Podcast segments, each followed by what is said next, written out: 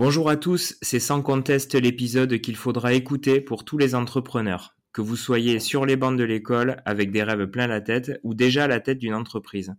Julien Petit vit depuis plus de 20 ans dans l'écosystème startup et a vu passer des milliers de projets. Il a analysé les succès, les échecs, il a échangé des heures avec les fonds d'investissement et connaît le sujet sur le bout des doigts. Salut Julien. Bonjour à tous, salut. Bon, déjà, très heureux de, t'avoir euh, sur Devient Génial. Euh, en plus, je, crois constater que tu as un accent aussi comme moi. Donc, on va faire un truc 100% sud-ouest. C'est ça, c'est ça. Alors, sud-ouest, plutôt sud-est, moi, quand même, hein, puisque ça vient. Je suis né à Marseille et, et euh, très rapidement, je suis allé avec ma famille habiter dans un petit village à côté de Marseille. Donc, sud-est, c'est la bataille, sud-est contre sud-ouest. Qui a le plus bel accent? Alors, pas d'offense. Hein. Là, je, je voulais pas lancer de polémique. bon, je vais, je vais démarrer sur la première question. Euh, je crois que j'ai dû passer euh, vraiment des journées entières à lire des articles sur l'entrepreneuriat. J'ai souvent douté avant de me lancer. j'ai connu des réussites, des échecs, hein, mais ça, je pense que c'est euh, un peu tous les entrepreneurs. Et je me suis toujours posé la question, mais au fond, est-ce que je suis vraiment un entrepreneur? Selon toi, est-ce que on est entrepreneur ou est-ce qu'on le devient? Un peu des deux c'est difficile qui le, côté un peu frontière ou barrière, mais quoi qu'il arrive, euh, on doit avoir déjà un certain instinct pour initier des choses, euh, initier euh, des jeux à l'école, initier des blagues, initier des bêtises aussi. donc je pense qu'il y a un côté initiative, puis savoir aussi quelque part le faire en groupe. Donc comme on dit chez nous, engrainer les gens. Faut qu'il y, ait un peu cette dynamique-là. Euh, euh, et, on le devient, oui, ça, ça, on le devient aussi à force de, à force de faire. Euh, cette fameuse question d'itération, on retrouve beaucoup dans le logiciel, et merci le monde de l'open source, puisque ça, ça a vraiment mis un mot sur, sur ce, facteur déterminant des entrepreneurs qui est itérer, faire, cette boucle, je fais, j'observe, je mesure, j'apprends, euh, je, rectifie et puis j'y retourne. Euh, donc on le devient au travers de l'art de l'itération. Alors on va bien sûr euh, avoir le temps de revenir assez amplement sur le sujet, mais avant on va parler de toi et, de l'élève que tu étais à l'école. Alors toi, tu étais quel style d'enfant? On disait, je crois qu'on mettait souvent sur les carnets turbulents, mais, mais sympa. donc en fait, le un peu le paradoxe d'une personne qui était. Euh, alors, une personne, on était deux, puisque j'avais un frère jumeau. Donc, euh, même si on était euh, très, très différents, en tout cas, on était deux individus et pas le côté jumeau complètement fusionnel. Mais malgré tout, on était deux, donc c'était double trouble. double trouble. et donc, on disait souvent que j'étais. donc turbulent et sympa dans ce côté-là de, de jamais vouloir faire de mal, c'est-à-dire presque faire des bêtises avec une éthique. Euh, je pense que c'était, on pourrait le traduire comme ça maintenant. Avec du euh, respect. on était euh, la cour de récréation, c'était la cour de récréation a été, c'était après Noël, c'était la chose que je préférais le plus. Et lorsque il y avait la rentrée scolaire, j'avais pas vraiment un nœud dans l'estomac, mais plutôt une excitation d'aller retrouver les copains et imaginer toutes les bêtises qu'on aurait pu faire. Alors bêtises au sens presque innovation de, de, la chose, quoi. Essayer de trouver de nouveaux jeux, de, nouveaux, de nouvelles façons de rigoler, de nouvelles façons de s'éclater, de s'émerveiller, d'apprendre. Donc, euh, donc euh, je pense que j'étais assez difficile à canaliser parce que assez vif euh, et, et, à solliciter énormément les uns et les autres. je pense, que ça n'a pas été facile pour les professeurs. D'un autre côté, aucun, même quand je les rencontre maintenant, ne sont, ont un côté, comment dire, un mauvais souvenir. Au contraire, des très bons souvenirs, mais énormément de fatigue pour eux. Est-ce que tu avais des rêves hein? Ouais, c'était euh, c'était l'exploration, l'exploration, euh, l'aventure. Je pense que, par exemple, euh, des films comme Indiana Jones, clairement, bah, un m'a donné envie de, de, de, parler, de partir en Inde, donc on pourra en reparler. Mais par exemple, c'est des films qui m'ont qui ont été, qui ont été extraordinaires pour moi de, voir ça, de, même d'y repenser maintenant, c'était euh, c'était une source d'inspiration terrible. Euh, bien sûr, les Star Wars.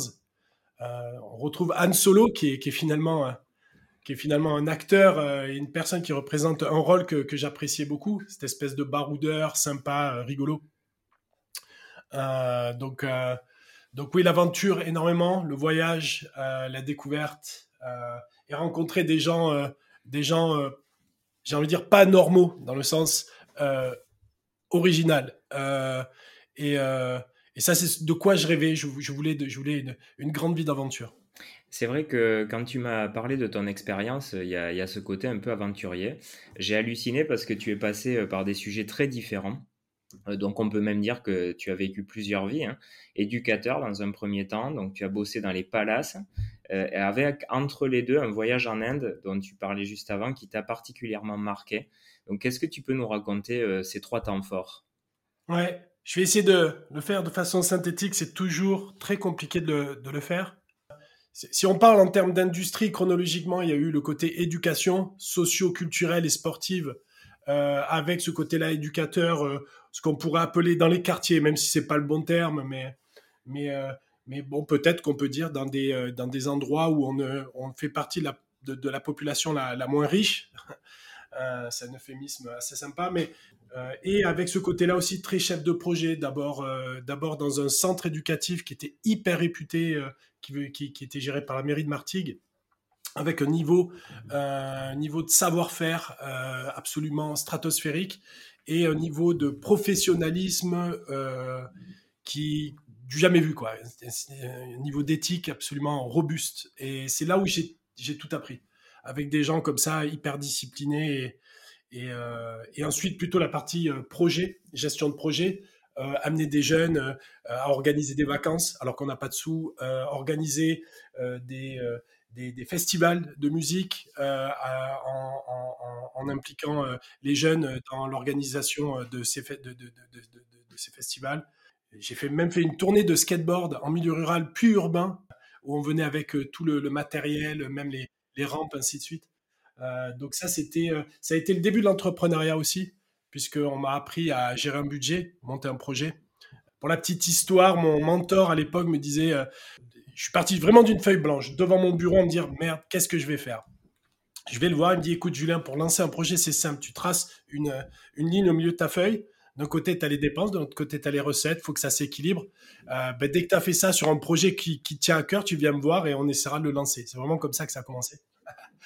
dans, dans, une association, euh, voilà, euh, euh, comment on dit, à but non lucratif et, et, dirigé vers l'éducation populaire. C'est assez rigolo d'apprendre l'entrepreneuriat dans ces endroits-là. Et Rémi Stigeza, d'ailleurs, je l'embrasse, il nous écoute, m'a vraiment tout appris là-dessus, a été un mentor, un mentor génial. Et donc, j'ai beaucoup appris pendant ces années-là. Et puis, très rapidement ensuite, je suis parti en Inde. Euh, et, Là, c'est là, c'est une grosse révélation, hein, tu m'avais dit.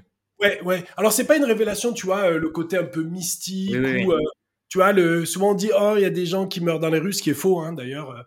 je pense que les gens voient même des gens qui sont complètement sous dormir dans la rue, un peu en mode PLS, et se disent le mec il est mort, non il est sous quoi, tu vois. Donc, donc moi c'est pas c'est pas tout à fait ça, qui c'est pas le côté mystique, mais c'est vraiment le côté aventure quoi parce que l'aventure, c'est une vraie aventure de se balader dans des lits, de, de, de, réussir à, surtout en plus en 2001, quoi, tu vois. Il y a à peine Internet, à peine les emails, euh, c'est toutes ces choses-là paraissent très très loin. Et donc quelque part faire, faire créer son chemin, euh, cheminer au travers de l'Inde, se dire je vais à tel endroit, tel endroit, tel endroit, ça demande, euh, ça demande pas mal d'ingéniosité, d'être très malin. Et puis et puis après, ben, tu rencontres des gens fabuleux. Moi, j'ai eu la chance de rencontrer, je sais pas si on peut le dire sur sur ce podcast, mais tu vois des, des, des gens qui sont un peu hors de la société. Pas euh, le côté euh, chakra, karma ouvert, mais plutôt, euh, j'ai envie de dire un peu des des des des des, des bandits, des solo quoi. Tu vois dans Star Wars. Et, et, et j'ai eu la chance de pouvoir traîner avec eux. ces gens-là sont hyper intelligents, on regarde sur la vie qui est vraiment unique, une force de caractère terrible et ces gens et puis surtout une grille de lecture magnifique sur la société, entre autres indienne, et en général euh, sur le monde. Donc j'ai traîné avec ces gens-là dans l'Himalaya, j'ai fait de la moto avec eux en Enfield et, euh, et, passé des soirées magnifiques, des veillées magnifiques, à écouter des histoires euh, de voyages uniques. Même les documentaires ne peuvent pas te, te, présenter. Mis à part, par exemple, là, il y a une série en ce moment qui s'appelle Shantaram et un bouquin fabuleux qui s'appelle Shantaram. Si vous connaissez le bouquin Shantaram, c'est à peu près ça que, entre guillemets, que j'ai vécu en Inde. Donc, c'est assez intense et c'était et c'était très riche. Et donc l'Inde au total, j'ai dû passer un peu moins de 4 ans, quoi, 3 ans et 8 mois et quelques, au total sur plein de voyages, hein, bien sûr. Et, et, en fait, entre l'Inde, l'Inde, à ce moment-là, à ce moment-là, j'ai voulu être entrepreneur, donc ramener des produits de décoration d'intérieur que je revendais en France. Business qui a très mal marché. On a été très bon pour acheter, très mauvais pour euh, revendre. Euh, j'ai appris le marketing, le positionnement, pas mal de choses sur le business. Et puis après, donc après cette longue période quand même, putain, comment ça a duré peut-être euh, peut-être 6 ans, 7 ans, où elle a été faite beaucoup de petits boulots pour survivre, c'est-à-dire comment avoir de l'argent pour retourner en Inde, repartir dans, cette, aventure-là, cette cours de récréation d'ailleurs. Pour moi, c'était vraiment une cour de récréation. quand la porte de l'avion s'ouvrait, j'avais la sensation d'être dans la cour de récréation et que l'aventure allait commencer. Donc, ma seule obsession était de retourner en Inde, retourner en Inde, voyager, découvrir, rencontrer ces gens magnifiques, ces, gros baroudeurs, voyageurs, slash contrebandiers. Euh, euh, ça, c'était ce que je voulais faire et et donc, petit boulot. Et les petits boulots aussi, l'envie d'apprendre l'anglais un peu mieux. Puisque quand je suis arrivé en, Inde, je ne savais pas la différence entre to be et to have, donc en 2001. Euh, et, puis j'ai appris petit à petit euh, l'anglais. Donc je suis allé après à bosser en Angleterre. Et c'est là où, de ce coup, l'Angleterre m'a amené vers un autre métier, une autre industrie qui est l'hôtellerie et l'hôtellerie de luxe. Ah ouais, rien à voir. ouais, tu vois, mais, mais là, à ce moment-là, à ce moment-là du voyage, vraiment, alors tu peux te dire aucun, tu vois, c'est quoi le sens là-dedans, c'est quoi le, lien? Mais pour moi, il y avait euh, l'hôtellerie de luxe, c'était, bah, un, déjà, euh, si je dois être euh, un travailleur de terrain avec un petit salaire et pauvre, tant qu'à faire, apprendre des choses, L'hôtellerie de luxe, pour moi, c'était l'hôtellerie de très haut niveau et, ça me rappelait un peu ce que j'avais vécu avec euh, euh, dans l'éducation avec Martigues, donc avec des, standards très hauts. Et donc, je voulais me, me confronter à nouveau à ça. Et puis, je me disais, mais attends, si je travaille en hôtellerie de luxe, je vais apprendre ce que c'est que la richesse. Euh, peut-être je vais découvrir le secret de la richesse. Bon, génial, ok, cool. Puis en plus, c'est magnifique hein, quand tu travailles au Mayfair Hotel, donc en plein milieu du quartier de Mayfair à Londres, ou le Dorchester Hotel, qui on peut dire aussi est dans le quartier de Mayfair. c'est des, des, endroits uniques. c'est magnifique, c'est beau. et donc, donc tout ça fait que j'ai fait ma carrière là-dedans. Puis j'ai été assez bon parce que je me suis, j'ai réussi à monter de, petits métiers comme euh, luggage porter. Euh, euh, ensuite, j'ai fait doorman où on garait les voitures. On avait nos plans pour aller garer des voitures dans des endroits où ça ne coûtait pas cher et on récupérait la, la plus grosse partie de la com. Donc là, c'était rigolo. On était entrepreneur mais filou euh, avec sur en, essayant from scratch de créer un, business de, de, parking, ce que font tous les doorman euh, de, de, haut niveau, quoi, dans les hôtels de haut niveau. Donc ça, c'était assez rigolo. Et puis finalement, moi, je voulais être concierge parce que j'avais envie de. Le concierge, c'est le, c'est le boss un peu, hein, c'est celui. tu vois, et puis c'est celui qu'on voit tout le temps à la télé, euh, tu vois. Et moi, je voulais avoir mes clés d'or. Alors, j'ai pas eu les clés d'or, mais j'ai réussi à être concierge. Euh, on m'a donné la chance, mais je me suis bagarré. Je passais tous mes week-ends à prendre mon vélo dans Londres, prendre une carte, repérer les restaurants, les lieux importants et me faire des cartes. Donc j'ai passé plus de quatre mois euh, pratiquement tous mes week-ends à faire ça. Bon, après, c'était cool, hein. je me baladais dans, Londres euh, en vélo.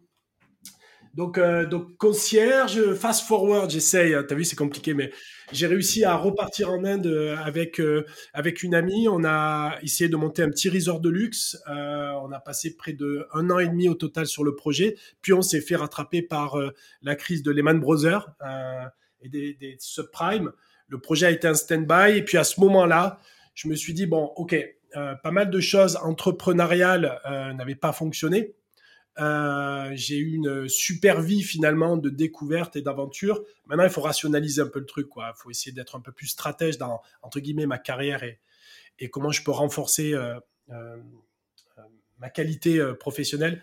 Et, c'est là où j'ai commencé à vouloir faire des études euh, et, donc, j'ai passé un bachelor euh, en ligne. Puis ensuite, j'ai voulu faire un exécutif MBA que j'ai fait avec euh, Kedge pour, pour augmenter un petit peu le niveau.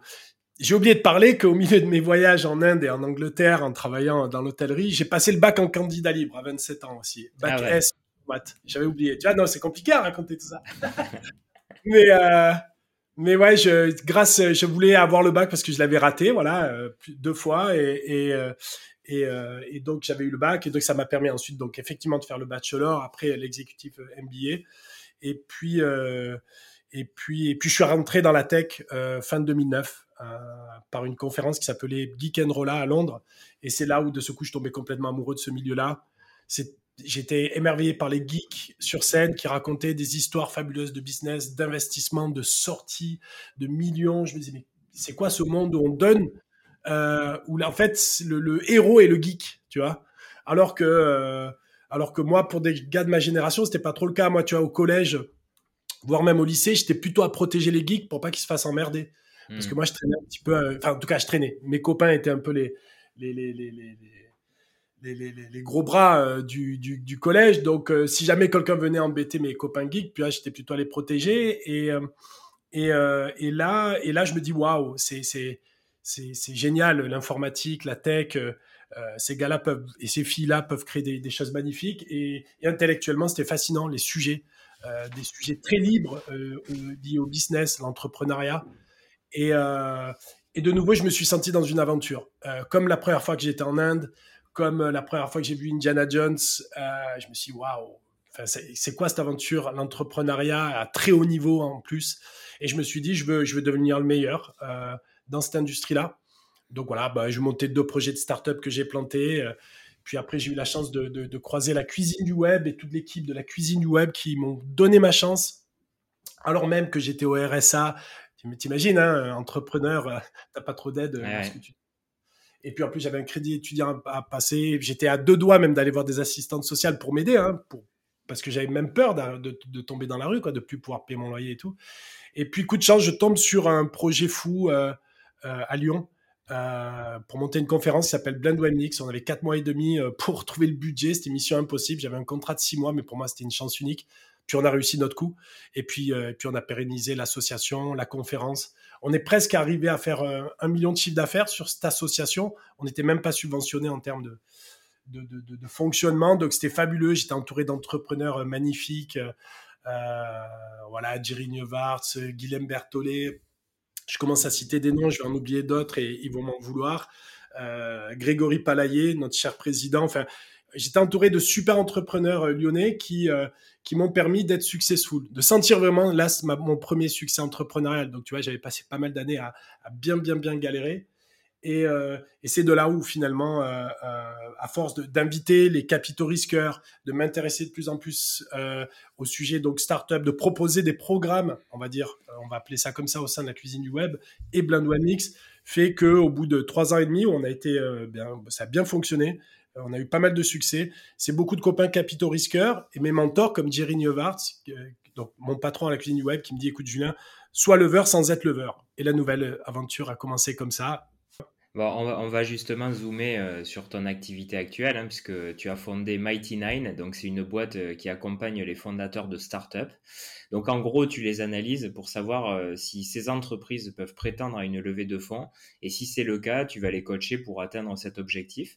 Donc aujourd'hui, on le voit, beaucoup de jeunes, même dès l'école, ont la sensation que la levée de fonds, c'est le graal de n'importe quelle entreprise.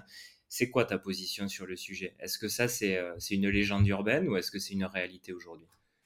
C'est euh, ouais, c'est devenu euh, une ces espèces de, de, de, croyances là qui, qui envahissent l'esprit le, et presque le, jugement des gens, quoi, leur capacité à, à, évaluer les choses. C'est-à-dire que maintenant on se pose plus la question, c'est devenu tellement une croyance puissante que c'est on, on, lance une entreprise, on lève de l'argent, quoi. Et, surtout si ton entreprise est nouvelle. Alors moi, je fais exprès de dire nouvelle pour pas dire euh, innovant, parce que c'est un mot qui est hyper galvaudé, et, d'ailleurs, chacun a sa définition d'innovant. C'est un mot qui est sexy et qui est chic, mais en fait, qui, a pratiquement une malédiction à euh, l'intérieur de, des messages qu'il véhicule. Mais euh, beaucoup d'entrepreneurs, ouais, commencent, euh, et on en voit beaucoup qui, euh, qui commencent et qui vont faire justement un BP, euh, des decks, et s'entraîner à pitcher. Et, et, en fait, si on regarde dans beaucoup d'écoles, même des, grandes, des grandes écoles, j'adore ce mot-là, les grandes écoles. en tout cas, les écoles de, de, commerce que l'on peut, parmi les plus connues, c'est très rapide qu'on apprend à pitcher. Et, et, en fait, pitcher renvoie inconsciemment au fait qu'on va pitcher à des, à des, à des investisseurs par défaut, ouais, tout le monde commence à. Du moment que ce que tu fais est nouveau, Donc avec ce terme innovant, tout le monde se dit je, dois lever, ce qui est complètement faux. Et, et, ça crée pas mal de, ça crée pas mal de problèmes dans l'écosystème entrepreneurial. En fait, euh, quand on a préparé euh, l'émission, euh, moi je te posais une question parce que j'entends en ce moment qu'il y a justement beaucoup de liquidités sur le marché et qu'on encourage un peu les gens à justement à pitcher face à des investisseurs. Et toi, tu m'as dit, en fait, c'est pas les projets qui manquent, c'est les projets niveau Ligue des Champions. Et, là, tu m'as expliqué, tu m'as dit, ben, les grands fondateurs, en gros, c'est des sportifs de haut niveau. Donc, euh, est-ce qu'on peut expliquer, par rapport toi à ton expérience, pourquoi euh, tu considères que bah, les grands dirigeants, ou en tout cas les grands start-upers, même français, sont euh, vraiment des sportifs de haut niveau et un quotidien de, fada quoi. Ouais, des, ces entrepreneurs de, haut niveau, et oui, tout à fait c'est qu'en fait, euh, le, parallèle et les patterns sont un peu les mêmes que dans le sport de haut niveau. Euh, si tu veux euh, sonner la cloche IPO au Nasdaq, sachant qu'on n'a eu qu'une boîte hein, qui s'appelle Criteo en France qui l'a fait, tu, c'est, moi je considère ça comme la, pour nous Européens la Ligue des Champions, puisqu'il y a très peu de clubs français qui ont gagné la Ligue des Champions. La preuve, c'est, c'est Marseille. Et euh, donc ça, c'est ma petite boutade. Je, je, je, suis obligé de le rappeler quand même. Bien hein. placé. J'ai beaucoup pleuré et, été très heureux. Euh, de, et j'étais à Marseille en plus lorsque le jour on l'a gagné. C'était un moment magnifique.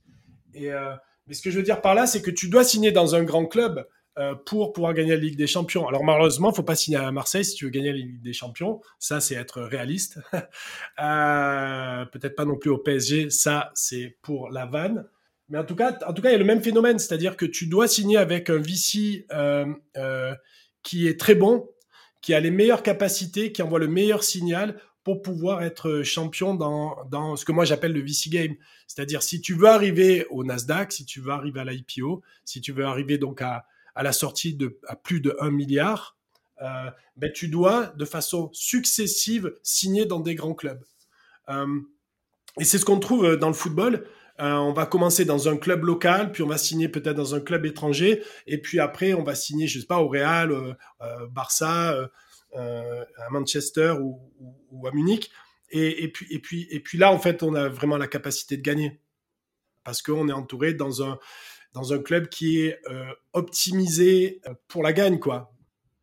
qui a les bons moyens, qui a les bons réflexes, qui a la bonne expérience, qui, en fait, qui, qui y a tout ce qu'il faut pour, pour, pour, que ça fonctionne. Euh, ça tient pas grand chose, la gagne d'ailleurs. Et en fait, on voit, on voit un petit peu la même chose avec, euh, avec le, le, le, monde du VC. Ceux qui font des IPO au niveau euh, même européen euh, passent par des VC hyper successful, quoi, qui ont, qui ont eu déjà. En fait, tous les champions sont passés chez eux. Et c'est presque quelque chose d'injuste puisque c'est un effet, un, effet network, quoi, qui fait que plus tu travailles avec les meilleurs, meilleur tu deviens. Et meilleur tu deviens, les, meilleurs viennent euh, te voir. Tu vois ce que je veux te dire? Et ça, c'est vraiment un truc très power low avec une grosse injustice. Et donc, euh, et donc on retrouve le, le, le, même pattern. Et moi, j'aime bien le pattern au-delà du football, euh, du basket. Tu commences dans un club local de basket, après dans un grand club européen, euh, comme Madrid par exemple, euh, et ensuite tu finis en NBA et, euh, et après tu deviens le, MVP, le most valuable player de la NBA. Et là, cette trajectoire-là que je raconte, c'est celle de Doncic. Et il est passé par plusieurs clubs qui, à chaque étape, lui ont amené ce qui était nécessaire pour se construire et devenir un champion qui sûrement sera stratosphérique. Et beaucoup d'Américains disent que ça sera peut-être le joueur le plus légendaire, donc qui risque de dépasser Jordan le gars, il a été formé en Europe. Hein. Euh, donc, euh, donc voilà. Donc, euh, on retrouve la, je trouve les mêmes patterns. Et, et l'entrepreneuriat de haut niveau, c'est donc c'est on fait pas tout tout seul. on est obligé de s'entourer de personnes hyper capables. et puis, et puis, lorsqu'on parle d'entrepreneuriat, la question capitalistique est importante. On doit avoir des moyens à déployer, à savoir investir. Et donc, et donc cette qualité de, de, de, de, pouvoir travailler avec les meilleurs VC et un gage aussi de, d'un niveau d'ambition très fort. donc voilà, d'où vient le parallèle? des, Michael Jordan ou des Cristiano Ronaldo, on le sait, hein, il en existe, mais pas tant que ça.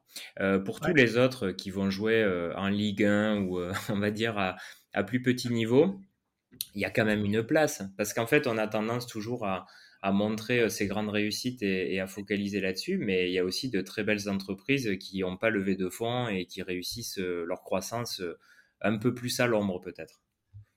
Moi, je dirais qu'il y a plus de réussite chez les, dans les boîtes qui ne sont pas passées par des VC que par les boîtes qui sont passées par des VC. Pour l'instant, on n'en a pas de réussite. Hein.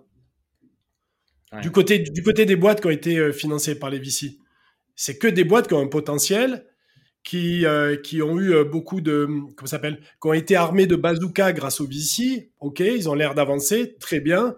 à la limite, on leur demande pas plus, hein, puisqu'ils ont les moyens. Par contre, par contre, le juge de paix, c'est l'exit.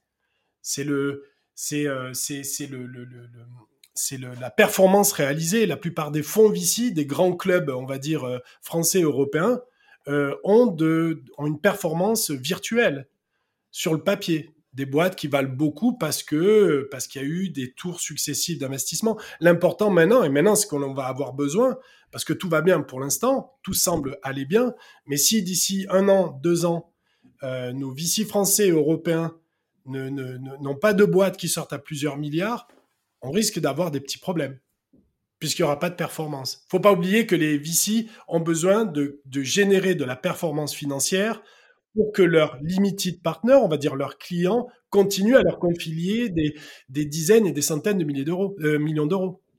Hmm. Et, euh, et, tout ça met du temps pour euh, finalement, comment dire, arriver à maturation. Mais là, ça y est, on commence à être pour une série de, de, de startups françaises et européennes au moment de la maturation commence vraiment à y, être. Euh, et là, nous, en France, en tout cas, on peut s'amuser à regarder tous les champions qu'il y a dans les portfolios des, des VC français. Il y, a, il y a des choses qui, qui, euh, qui, doivent vraiment, de ce coup, se transformer en vrai succès. Le problème, c'est qu'on arrive dans cette récession et que, et que la plupart de nos licornes françaises ont été valorisées à une époque où l'argent, entre guillemets, était gratuit, hein, les taux négatifs.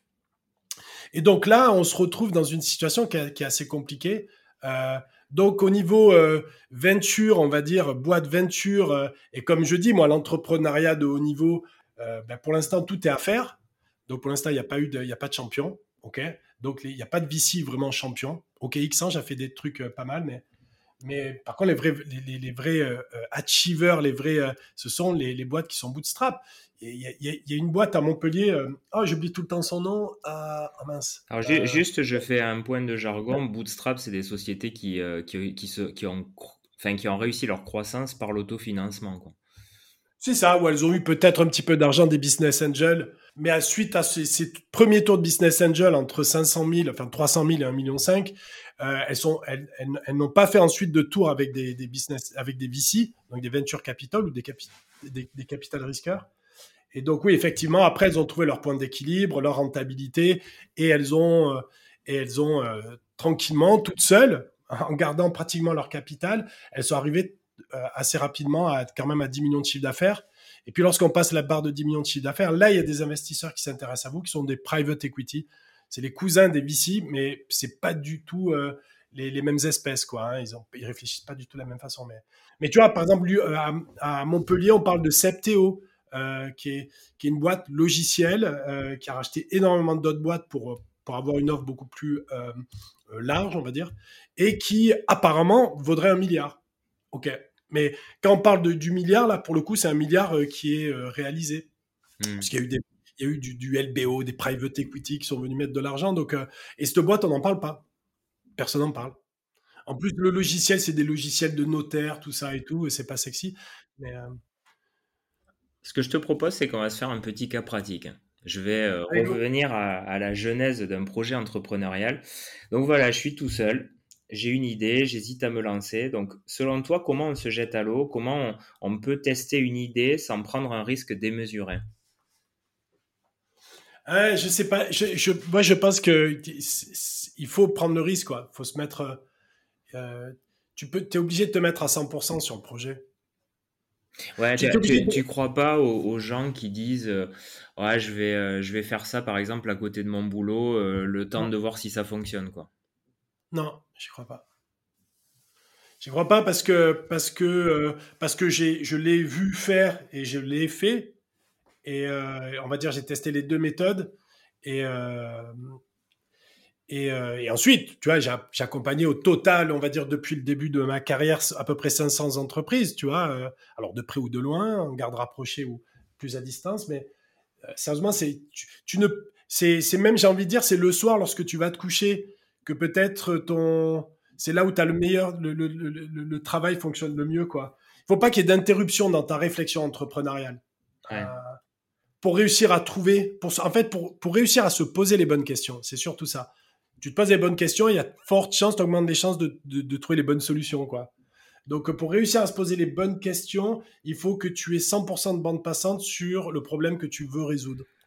Euh, donc, faire un side project en se disant, OK, je vais, tu vois, j'ai une, sécurité encore. Euh, si bon, je sens que ça ça fonctionne pas, je reste je reste par exemple dans mon boulot.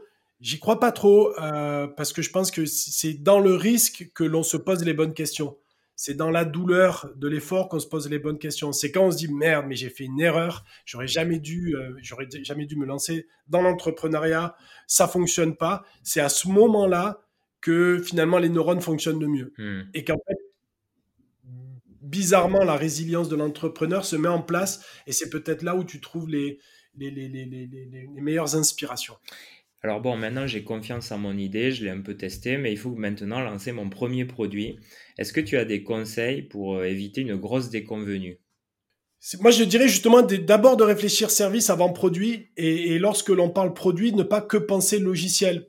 Le, monde des startups nous a, euh, nous a, euh, comment dire, a réduit le champ des possibles parce que startup égale produit, produit égale logiciel, et, donc, et donc en fait, si tu fais pas du logiciel, il y a, y a, plus d'autres produits. Ben non, en fait, euh, le logiciel est, c'est qu'une portion finalement euh, de ce que l'on peut faire. Des produits, il y en a plein, et, et produits, il faut déjà au moins réfléchir en termes de service. Nous, quand on était éducateur, la façon dont on délivrait, euh, comment dire, les, le projet éducatif que l'on avait mis en place, en gros, le projet éducatif, c'était un produit, mais, mais voilà, on n'avait rien du tout de physique à toucher ou aucun logiciel avec une interface, une ergonomie. Notre service était designé avec une ergonomie. En soi, c'était un produit, quoi, ce service-là. Et donc, moi, je dirais d'abord réfléchir service et ensuite réfléchir produit au sens euh, le truc que tu donnes à tes clients, mais que, entre guillemets, tu ne customises pas. Le service peut être à géométrie variable et customisé à la demande. Il est beaucoup plus flexible. Le produit est beaucoup plus rigide. Euh, et moi, je pense qu'il vaut mieux penser service en premier et ensuite se poser la question de est-ce que je peux productiser mon service? Je, je pense que cette réflexion, elle n'est pas assez utilisée et elle a beaucoup de vertus. Alors justement, je, je, continue sur le sujet. On parle souvent euh, de MVP dans le milieu. Donc en résumé, c'est euh, bah, le produit qui va pas être encore parfait, euh, mais qui répond suffisamment à une problématique pour le commercialiser et, déjà trouver euh, des clients est-ce qu'on n'a pas tendance à être trop perfectionniste euh, au moment d'arrêter son MVP enfin, Moi, je sais que l'une des erreurs que j'ai faites, c'est que je voulais avoir le produit parfait pour le lancer. Est-ce que finalement, comme tu l'as dit au tout début, il vaut mieux pas lancer un, produit pas parfait et itérer pour mieux comprendre son consommateur C'est quoi ta position là-dessus? Alors, l'état d'esprit, alors le, le, le, Lean Startup, euh, c'était top, ça a été une révolution. Euh, comme beaucoup, moi, quand il est sorti, avec tous les copains entrepreneurs, on l'a étudié en long, en large et, en travers, euh, mais surtout, je pense en travers, hein, comme beaucoup de, tu vois, de c'est-à-dire c'était euh, c'était un monolithe quoi. Il y avait que ça dans notre tête et on ne réfléchissait que là-dessus quoi. Et en fait même euh, c'est cette histoire de lorsque tu as un marteau tout est un clou quoi, tu vois. Ben, en fait on avait un marteau et, on voyait tout au sens du lean startup, de l'idéation, euh, tout, toutes ces, toutes ces, ces mouvements euh, entrepreneuriaux qui finalement, ou on va dire école de pensée, qui nous disaient attention entrepreneur, vous oubliez l'essentiel. Ok, merci. Bon, très bien. Maintenant, on sait que l'essentiel, justement, euh, c'est cette question d'itération, de de pas commencer par une cathédrale, mais avec quelque chose de, de, de, de, peut-être moins abouti. Ok, très bien. Je trouve ces principes sont magnifiques. Mais quand de ce coup on met le mot MVP, on met un peu tous les mots que l'on retrouve chez Eric Ries ou, d'autres, parce que va dire il y a eu trois mouvements dans le Lean Startup, c'est là où ça devient une méthodologie et c'est là où ça m'embête parce qu'il peut pas avoir de méthodologie pour l'entrepreneuriat. Tu peux utiliser des frameworks euh, pour euh, réfléchir, te poser des questions, euh, mais tu, tu, compiles plusieurs frameworks. Euh, et, et, et, par exemple, le MVP renvoie vers, attends, tu dois faire ton MVP. Donc, c'est comme si c'était l'étape obligée. Et dans l'entrepreneuriat, il n'y a pas d'étape obligée. Parce que c'est un art. Donc, euh, euh ça serait dire à tout, à, à, tout, tout futur Picasso ou Salvatore Dali, ben, gars, attends, écoute, le premier tableau, la première sculpture, ou passe par ça. Ben non, non, non. En fait, tu fais comme tu veux, quoi. Et moi, j'ai vu des entrepreneurs attaquer ce, ce, ce, quelque part ce premier produit, ce premier service de plein de façons différentes. Et c'est souvent ceux qui appliquaient quelque part pas le MVP qui réussissaient. Donc, je suis pas à l'aise avec MVP. Hmm. Donc, réponse de nouveau pour. Je suis pas à l'aise avec euh, euh, avec le MVP. Et les principes de base fonctionnent malgré tout oui, euh, ne, essaie de lancer le plus tôt possible, n'atteins pas la perfection, parce que voilà. Tout ça sont des principes qui sont très bien, mais par contre, je pense que euh, je pense que, c'est très dangereux d'utiliser une méthode, surtout par rapport à, à, ce premier lancement. Avoir des bons principes, oui, mais le reste, faites un peu comme vous voulez. Euh, si vous voulez faire une cathédrale, faites une cathédrale. Très bien. Euh, par contre, il faut que ça se justifie par rapport au public et aux personnes que vous adressez. Imaginons, on va, moi je suis très logiciel, hein, puisque je travaille avec des capitaux risqueurs, et nous, avec les capitaux risqueurs, on n'investit pas dans des startups et pas dans de l'innovation. Ce qui nous intéresse, c'est vraiment à tout prix du logiciel. Euh, euh, moi, je regarde beaucoup le logiciel. Tu vois, il y a des, produits, tu peux pas t'amuser à le faire en mode MVP, ça fonctionne pas tu t'amuses à, je sais pas, faire un produit qui va s'amuser à regarder les bases de données de clients faire des analyses, euh, euh, faire des alertes, ainsi de suite. si si l'équipe de, mise en prod dit non mais attends, le nouveau zinzin là, tu le mets pas dans mes bases de données parce que je connais pas sa solidité, je connais pas sa sécurité et est-ce qu'en fait ça va planter mes, mes, mises en production, sachant que j'en ai peut-être 20 par, euh, 20 par jour ou 20 par semaine. Euh, bon, le truc il est utile, mais je le veux pas au milieu de, tu vois, déjà de mon système opérationnel qui est hyper compliqué et risqué là, sur des, des, des, produits comme ça, par exemple, qui touchent les bases de données ou le ou l'Ops, DevOps, ainsi de suite, tu peux pas arriver avec un produit euh, euh, qui est MVP. Tu vois? Tu peux pas arriver dans le luxe avec un produit qui est MVP. Tu peux pas arriver, par exemple, dans l'éducation euh, avec un produit qui est MVP. Hmm. tu vois, je vais m'occuper de nourrissons. Bah, attends, on a un petit MVP pour tester un truc. Ça le fait pas trop. Tu risques pas de faire mal aux nourrissons, mais les parents seront pas très contents de savoir que c'est MVP. Tu vois, donc je suis pas fan du MVP. On a compris. Ok. Alors, ça y est, mon produit, en revanche, commence à décoller. Je fais des ventes, je commence à avoir euh, des besoins humains, donc euh, il faut que je recrute, mais je euh, j'ai pas encore suffisamment de chiffres pour couvrir mes coûts. Pour toi, c'est quoi le bon moment pour commencer à financer sa boîte? La plupart, des, la plupart des boîtes, elles doivent se financer soit par l'argent des dirigeants, à condition qu'ils en aient, qu'ils soient assez riches, qu'ils aient fait, je sais pas, qu'ils aient fait de l'argent on parle d'Elon Musk, j'aime pas trop le, personnage. Hein, me, c'est pas un héros, entrepreneurial qui me fait rêver. Euh, son, rapport aux relations humaines et, le capital humain, j'aime pas trop. Mais Elon Musk, il faut rappeler que c'est un, gars, c'est un bootstrapper. Hein. Il a fait, Zip 2. Euh, tout l'argent pratiquement de Zip 2, il a mis euh, dans PayPal, X.com, enfin la merger avec l'équipe de Peter Thiel. et puis il sort de, il sort de cette aventure-là avec 70 euh, millions. Et après 70 millions, il les met dans Tesla et dans SpaceX. Donc, euh, donc euh, si on a besoin de... Enfin, quelque part, le financement vient déjà obligatoirement dès le début de vous et des cofondateurs. Après, la question de se dire, mais mince, j'aimerais bien avoir plus d'argent pour lancer mon truc. Bah, le problème, c'est qu'il faut aller voir des, business angels. Et dans ce cas-là, même des business angels, il faut quand même avoir, un, des bonnes connexions, euh, si vous avez jamais parlé à des gens comme ça, ça va être très dur de pouvoir leur, euh, les, les, les convaincre. Euh, donc, faut, faut être bien né quelque part ou être bien connecté. Euh, et déjà, l'étape Business Angel, elle n'est pas simple à faire. Même si on compte qu'il y a peut-être 4000 boîtes en France, 4000 à 5000, qui chaque année arrivent à trouver de l'argent auprès de Business Angel. Euh, Qu'est-ce qu'ils regardent ces gens-là, justement, là, pour les jeunes qui nous écoutent Quand tu as un projet, ils vont regarder quoi précisément? C'est, il n'y a pas de question, il n'y a vraiment pas de réponse générale là-dessus. C'est trop compliqué. Qu'est-ce qu'ils vont regarder? C'est, tu vois, je vais, du moment si je te réponds, tout dépend, euh, ça va, tu vois, ça va être déceptif euh, pour les, les gens qui nous écoutent. Mais euh, tu vois, il y, a des gens qui vont regarder par le cœur. Je sais que, je sais que, comment ça s'appelle si j'ai un sujet qui me, qui me, qui me, qui me touche, euh, je sais pas, par exemple, des, personnes proches de moi qui ont mal vécu leur fin de vie dans des EHPAD et que quelqu'un vient avec une solution par rapport à ça et que moi, émotionnellement, je suis très, j'ai cristallisé quelque chose de très fort là-dessus. Si j'ai fait une sortie à plusieurs millions et que je sais que j'ai une, j'ai une petite poche de 500 000, 600 000, voire un million à, où j'ai décidé de le mettre auprès d'entrepreneurs, il y a de fortes chances qu'une boîte qui proposera une solution euh, euh, qui va dans le sens euh, de répondre à mon peut-être mon dégoût de ce que j'ai vu dans, par exemple, des EHPAD, il est possible que je décide, même s'il n'y a pas de plus-value à faire, que je me dise, moi, je veux que ces entrepreneurs et ces entrepreneuses soient successful. Donc, tu vois, tout dépend de, ton cœur, où va, ton cœur, où va tes objectifs. Donc, il n'y a pas de réponse générale là-dessus. Euh, sinon, par contre, au moins, allez, au moins une, c'est de savoir être, euh, euh, c'est de savoir être très, euh, de savoir vulgariser ce que vous faites magnifiquement bien.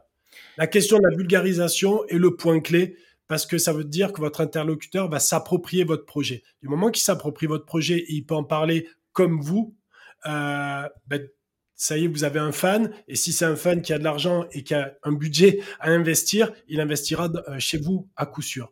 Donc, au moins la règle sur, une réponse à cette question générale, je vais dire, c'est ça serait ça, l'esprit de enfin, savoir vulgariser les choses, savoir rendre accessible des, connaissances complexes. Ça, c'est la question numéro un. Et ça passe pas par un pitch. Alors là, on a parlé euh, des business angels, hein, qui sont euh, effectivement des investisseurs euh, souvent en solo. toi, tu travailles davantage avec ce que tu appelles donc les VC, qui sont des fonds d'investissement, donc venture capital. Hein, je le dis quand même parce qu'il y, a beaucoup de, jeunes qui connaissent sûrement pas le terme, mais je le mettrai dans les ressources. Toi, aujourd'hui, quand tu rencontres des entreprises qui potentiellement peuvent aller sur des tours de table avec des fonds d'investissement, là, c'est quand même beaucoup plus normé, on va dire. Il y, a, des choses que tu regardes particulièrement? Euh, Le premier truc, l'ambition. C'est, euh, tu vois, il y a un truc assez rigolo, mais j'ai un questionnaire que je propose aux entrepreneurs. Et dessus, justement, il y a plein de questions sur, entre autres, par exemple, il y a le niveau de sortie de l'entreprise. Donc, le niveau de sortie de l'entreprise, c'est à combien elle va se faire acheter, on va dire. D'accord? C'est important lorsqu'on est investisseur. Si j'ai pris des actions dans une boîte euh, à l'âge 1, à l'âge donc 10, donc 10 ans après, j'espère que la boîte va être rachetée.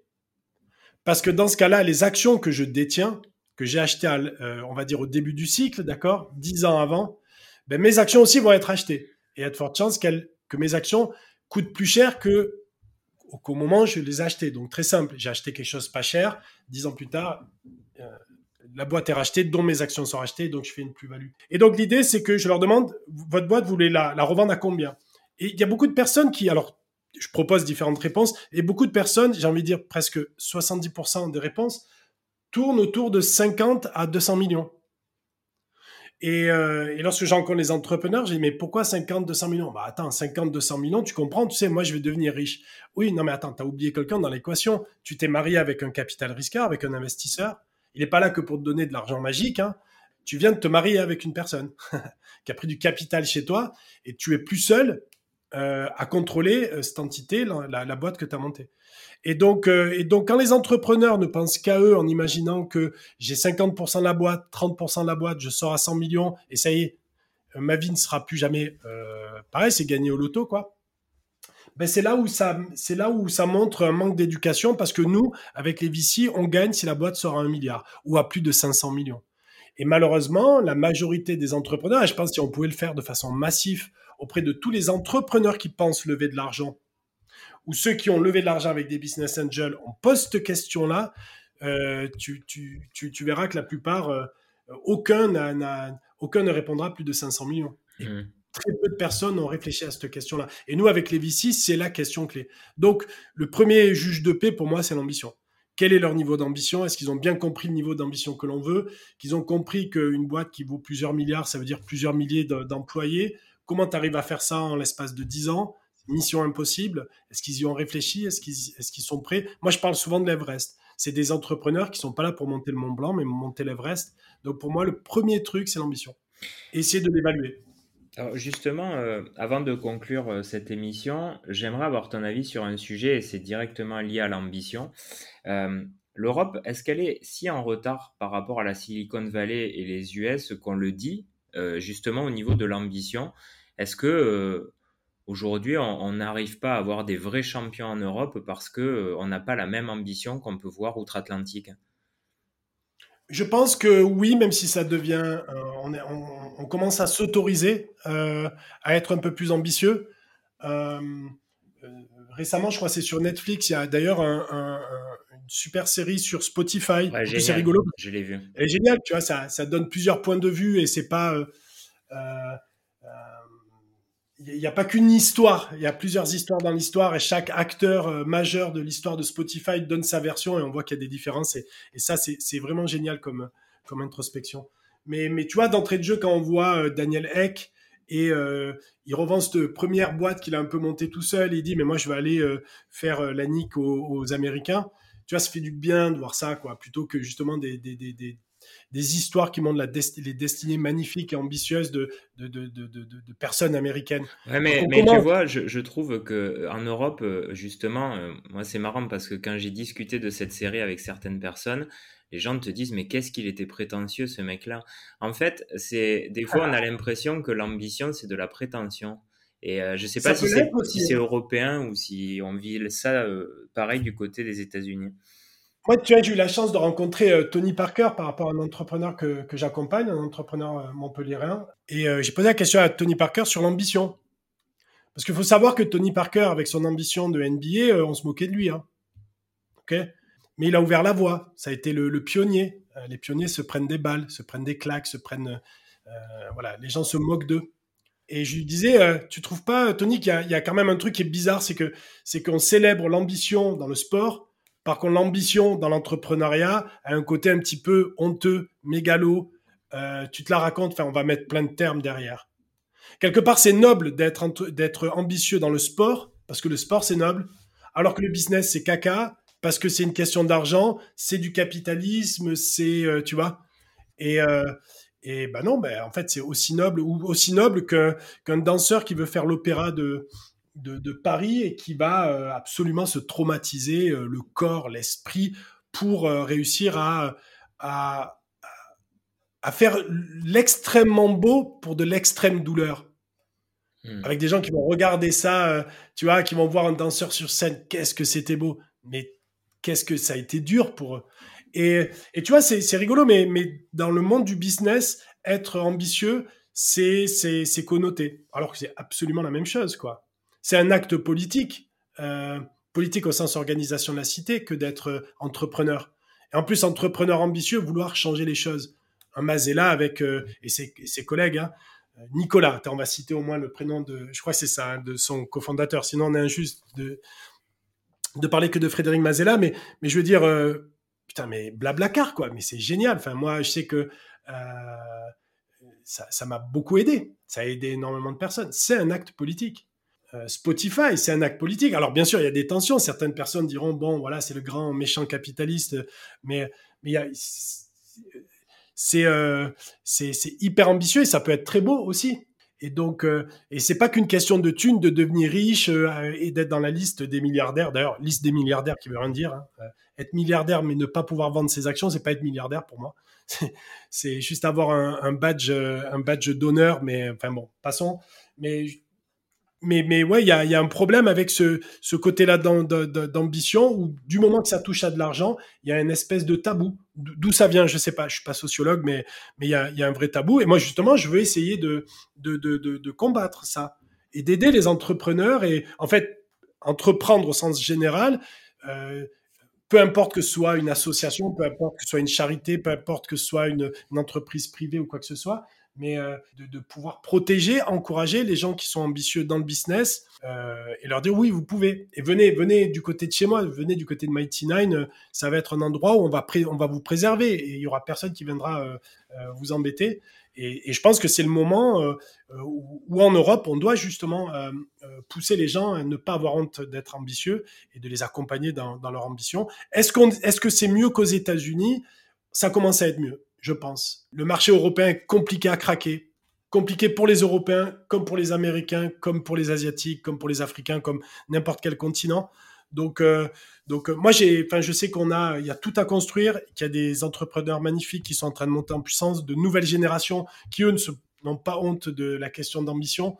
Et, et, tu vas voir, hein, dans quelques années, on va avoir des, des rôles modèles magnifiques. Et oui, et oui, l'ambition peut être on peut être un peu prétentieux lorsqu'on on a de l'ambition. Michael Jordan, franchement, c'était pas le mec le, quelque part le plus sympa. Il y a d'ailleurs une série qui parle de tout ça et on pourra voir que. Génial aussi. mais, euh, voilà, des, Abrama, des c'est Abramovich, c'est ça hein, Ibrahimovic. Ibrahimovic, pardon. Euh, le, le, Suédois, euh, bon, euh, voilà, mais, en fait, on le retrouve, euh, on le retrouve tout le temps, euh, ce, truc-là, un peu de, prétention, peut-être de mégalomanie, de je me la raconte. Ça fait partie du truc. Moi, j'espère accompagner les entrepreneurs qui seront peut-être les plus là-dessus, qui seront beaucoup plus humbles. Hein. Mais, mais ça fait partie du package au fond, je crois. On va terminer par la question que j'appelle la question du vieux sage. si tu avais un conseil à donner pour les jeunes qui cherchent leur voie, ce serait lequel? Apprendre, faire et traîner. Donc apprendre, faire et traîner. Apprendre. Euh, euh, moi, je suis d'une génération où il n'y avait pas Internet. On pouvait trouver des magazines dans les librairies, on pouvait aller à la bibliothèque. Et, si on était bien né, on pouvait avoir accès à des informations uniques. moi, les informations uniques que j'ai eues, c'est de savoir traîner dans la rue, d'être street smart, de pas, de pas, d'éviter les embrouilles et d'éviter les embrouilles pour les gens que j'aimais. Donc, euh, donc ça c'est unique parce qu'on l'apprend pas partout. Euh, donc je suis assez content. Par contre, j'ai, par contre, apprendre, euh, je sais pas, par exemple l'entrepreneuriat autour de moi, c'était très working class, il y avait pas d'entrepreneur. Euh, donc euh, j'ai mis du temps à apprendre ça, tu vois. Donc, par contre, le truc c'est maintenant il y a Internet, et on peut tout apprendre. Moi, je suis persuadé, et sûrement je le montrerai avec quelqu'un, c'est de faire une business school juste en sélectionnant les meilleurs contenus en ligne, podcast, vidéo et, et, et, on va dire blog post euh, tout est en ligne. Donc, comparé à ma génération, il n'y a pas d'excuse pour apprendre. On peut tout apprendre. Il faut passer du temps. Mais tout est, tout est là. Un, apprendre. Deux, faire. Ben, faire, euh, faire c'est euh, comme les, artistes, comme les peintres, comme les musiciens. c'est tous les jours d'essayer de produire quelque chose ou régulièrement. J'ai appris quelque chose, ok, je teste de la cuisine, je teste telle, telle recette, ok, très bien. Et justement, apprendre à faire et à itérer. Mais être dans le faire, pas que simplement dans le que ça reste dans la tête, quoi. Et le troisième, qui est pour moi le, vraiment le ciment de tout ça, c'est de traîner avec les bonnes personnes. Vous aimez le basket, vous êtes ambitieux, vous voulez être le prochain Michael Jordan, ok, go les États-Unis. Euh, vous voulez euh, faire du cinéma, traînez pas dans un, je pense, dans un petit village parce que malheureusement vous aurez personne autour de vous qui va pouvoir vous engrainer. Et je pense que cette partie-là de trouver sa bonne cour de récréation, euh, et, lorsqu'on arrive à saturation, d'aller en trouver une autre, je pense que ça, c'est la clé. Et, euh, on le dit pas assez souvent. Euh, c'est important d'aller traîner avec les bonnes personnes. Il y a un sujet qui vous plaît, essayez de choper les meilleurs. Ils vont pas vous accepter parce que vous n'aurez pas le niveau. On va pas vous ouvrir la porte. Ok, mais la frustration fera que vous allez apprendre et faire, apprendre et faire, apprendre et faire jusqu'à ce qu'ils vous ouvrent la porte. Et jusque là, vous soyez invité à la table des grands et que vous allez pouvoir poser des questions, voir, et ainsi de suite. Et ensuite, cette espèce de triptyque mise en place et lorsqu'il marche euh, full speed, c'est, on devient hyper puissant. Et même si ce que l'on fait n'a pas de sens, moi j'ai commencé par euh, être éducateur, puis l'Inde, puis l'hôtellerie de luxe, puis euh, accompagner les entrepreneurs dans ce hyper ou super capitalisme qui est le capital risque. C'est quoi le lien dans tout ça? Mais il y en a un. Hein. L'aventure, l'attention aux gens, le côté pédagogique, l'hôtellerie de luxe, c'est anticiper les besoins des gens, euh, avoir une hyper empathie. Et finalement, j'accompagne des entrepreneurs et ce full package, il est unique euh, parce que pas beaucoup de personnes dans l'industrie sont passées par ce parcours-là. Et, ces soft skills que j'ai permettent de pouvoir, je pense, au mieux accompagner les entrepreneurs. Et par contre, tout ce que j'ai appris sur l'entrepreneuriat, le business, euh, et le capital risque en particulier, je l'ai appris parce que en ligne, il y a tout et j'ai traîné avec les bonnes personnes et moi-même j'ai entrepris, j'ai monté des, j'étais actif à faire plein de choses pour euh, apprendre. Donc euh, je l'ai appliqué à moi-même et finalement quand je regarde ce parcours-là, je me dis ça y est, j'ai compris, j'ai compris. Mais au départ, je suis parti dans tous les sens et je vous recommande à tous de pas faire de plan de bataille, surtout si vous êtes jeune, allez dans tous les sens. checker, tester n'importe quelle expérience avec en tête, au moins comme fil conducteur, comme framework, ce triptyque, je le répète, apprendre, faire et traîner. Merci Julien pour ce témoignage et ces conseils hyper précieux. Donc comme tu l'as dit, hein, avec tout le recul que tu as eu, euh, même sur ta carrière, ça permet d'avoir euh, vraiment une explication aussi sur euh, des parcours qui sont pas toujours linéaires. et ça j'aime beaucoup parce que devient génial, c'est aussi le fait de dédramatiser le choix qu'on demande de faire à 18 ans et qui est de dire euh, qu'est-ce que je vais faire de ma vie? C'est très compliqué à répondre, donc euh, ça fait plaisir de voir euh, voilà des parcours comme ça qui. je voulais être Han Solo, quoi. Je voulais être.